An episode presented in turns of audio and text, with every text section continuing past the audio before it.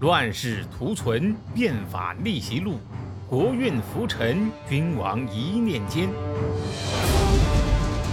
看两千五百年前的战国乱世，各国如何解锁强国路。上回说到呀，吕不韦赌局终了，引阵归西，谋富贵。李元献媚，黄歇遇危机。话说这个李元的妹妹呀。被春申君笑纳之后呢，不久就怀孕了。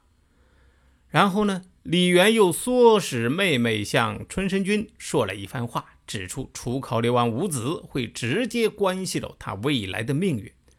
春申君听了这一番分析啊，就感觉自己好像是掉进了冰窟窿，从头凉到脚啊。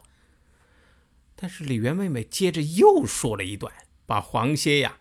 又从冰窟窿里边拉了出来，而且好像一下子被带到了春天的野外，那是如沐春风啊！李元的妹妹又说了什么呢？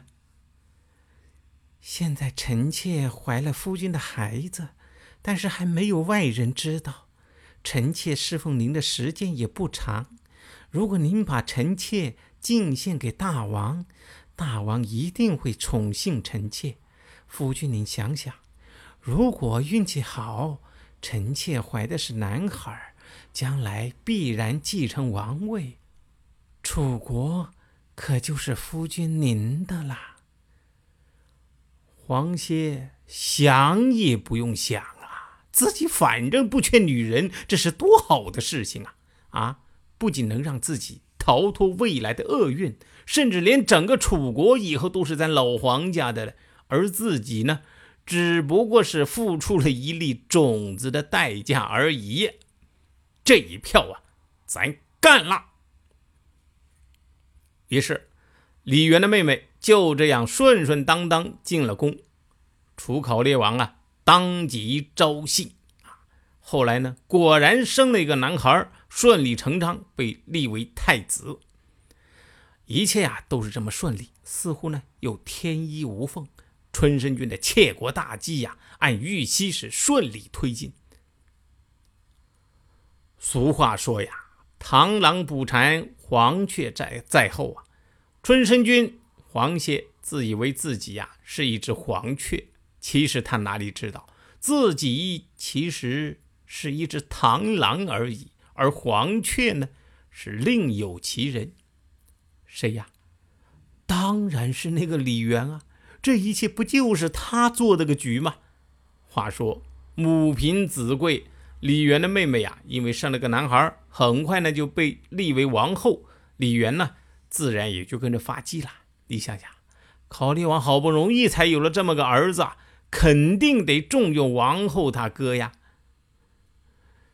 但是发迹之后的李元却越来越害怕，不为其他。就是害怕哪一天春申君把这天大的秘密给捅了出去，于是他就暗中养了一批死士，准备啊找个机会把春申君杀了灭口。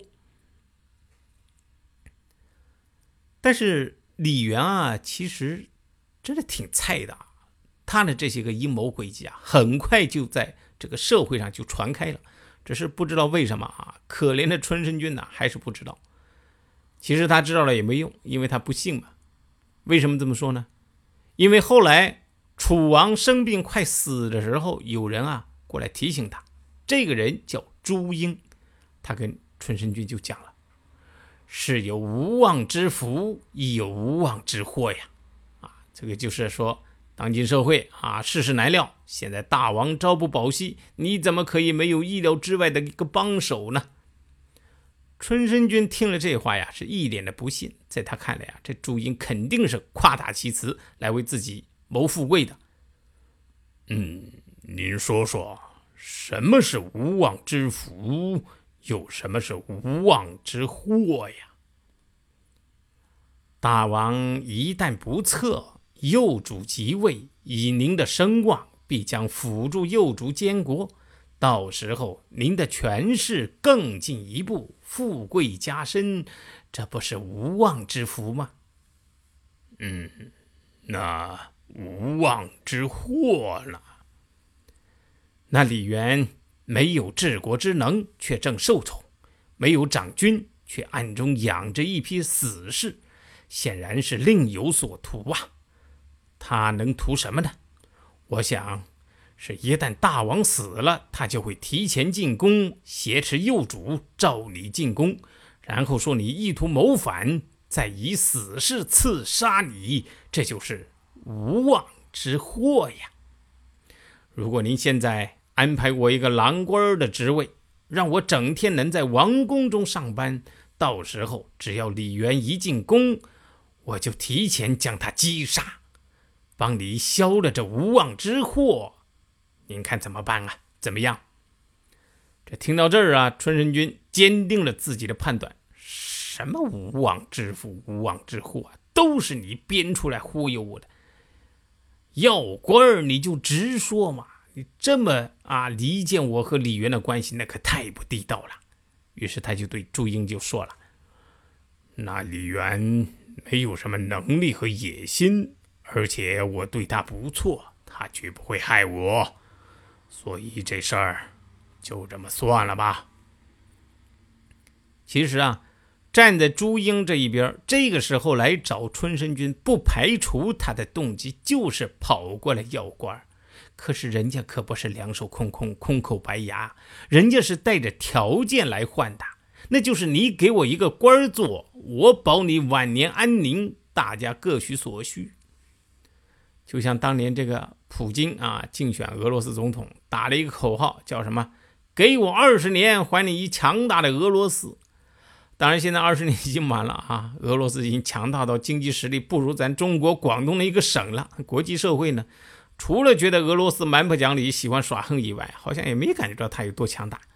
所以，俄罗斯人民可谓是上了一个二十年的大当啊！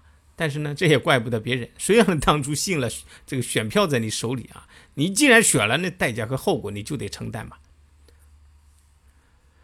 春申君也是一样。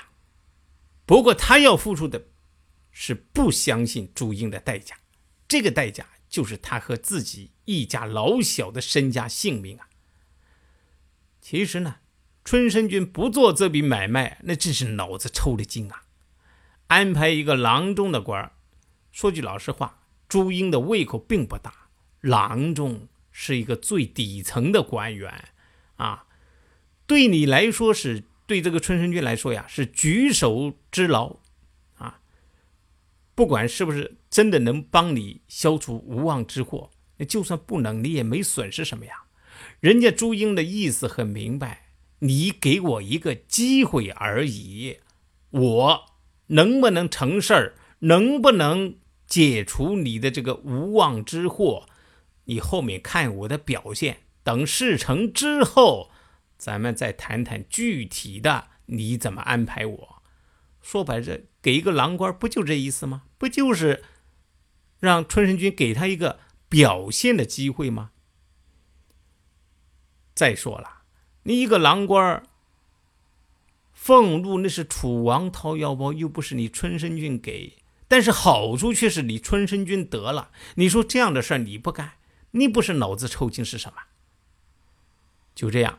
这个朱英啊，一看双方谈不拢，抬腿就走人了。然后十七天之后，楚考烈王真的死了。李渊果然是先入宫，将死士埋伏在宫中，然后借王命宣春申君入宫。春申君。刚踏进宫门，死士是一拥而上，将毫无防备的春申君刺了个透心凉，并且砍下他的脑袋，扔到了宫门之外。随即派人将春申君全家尽数捕杀。信陵君、平原君、孟尝君、春申君。后世所讲的战国四公子，其实都是名过其实，或者是有名无实啊。信陵君魏无忌啊，算是口碑最好的，这个咱就不谈了。平原君呢，真是徒有虚名，政治上平庸，却能舔居国相的高位，因为劝这个赵孝成王接收上党，引发长平之战，可谓是祸害赵国最大的罪人了。孟尝君呢，人倒是精明，但是小聪明只是用在自家的田地房产上，国家在他心里边算个球啊！最后的下场呢，是封地被抢，宗庙被毁。春申君呢，则是名声最差的一个。自己的封地处于齐楚交锋的前沿，他觉得不安全，就请求楚王给他换到安全的地方，自己享尽奢华，美酒女色，最后啊，竟然干起了窃国的勾当，有这样的下场，那也算是咎由自取啊。谁按下了礼崩乐坏的启动键？哪些小弟逆袭成带头大哥？哪些大哥被带进了坑？又有多少君王魂断强国路？西哥从《资治通鉴》《战国策》《史记》中筛出战国大事件，为您剖析国运密码，轻松理清战国乱史。